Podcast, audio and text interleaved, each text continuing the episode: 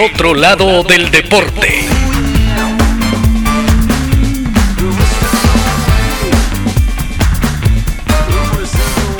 Hoy presentamos El Cañonero. Isidro Lángara fue sinónimo de puntería y fortaleza. Su apodo le rinde homenaje a sus atributos. El Cañonero.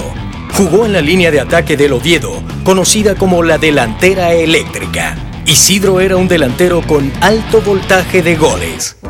Nació en Pasajes Ancho, Guipúzcoa, el 25 de mayo de 1912. Cuando era un adolescente, todos en el pueblo hablaban de sus balonazos capaces de tumbar arquerías.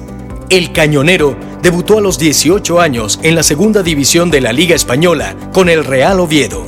En un partido del Campeonato Regional Asturiano, un guardameta intentó frenar uno de sus puntapiés lo retiraron en camilla. En otro juego, Sasá tuvo la desafortunada tarea de taparle un penal. Adivinó el trayecto del balón, pero fue incapaz de frenarlo y fue a dar a las redes con él. El cañonero se ganó el derecho de vestir la camiseta de España. Selecciones como la brasilera o la austríaca contemplaron cómo anotaba 17 goles en apenas 12 encuentros.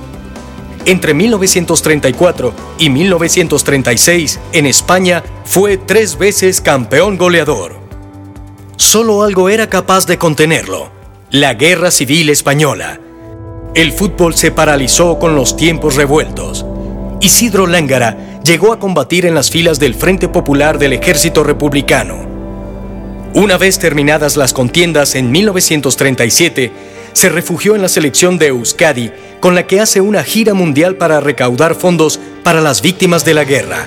Con ellos cruzaría el Atlántico para exiliarse en la Liga Mayor de México en la temporada 1938-1939. Allí alcanzarían la segunda plaza y sería él el máximo goleador. José Luis Alegría, hijo del secretario técnico de la selección vasca de aquel tiempo, comenta. Yo conocí a Isidro Lángara en París en 1939, cuando mi padre sacó de España a todos los jugadores que formaron la selección vasca. Al final de la guerra, Isidro prefiere no regresar a una España bajo el dominio franquista. Su próximo destino estaría en los camerinos azulgrana de San Lorenzo de Almagro. Llegó a la Argentina y por primera vez se desvistió en el vestidor para jugar. Así, Cuando le vieron las piernas, le preguntaron si era futbolista o luchador.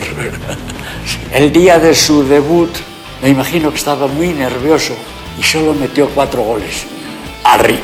Con San Lorenzo, el cañonero anotó 110 goles en 121 partidos en la temporada del 40, obtuvo el trofeo de goleador con 33 tantos en 34 fechas para batir un récord vigente por muchos años, 7 goles en un solo partido.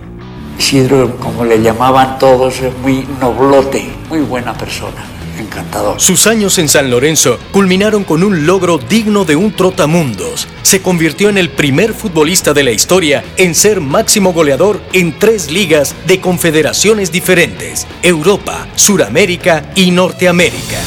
El otro lado del deporte. Si deseas conocer más sobre el otro lado del deporte, escucha nuestros episodios en Spotify, Amazon Music, Apple Podcast, Buzzsprout y iBox. Búscanos en Instagram y Twitter como arroba eoldeporte.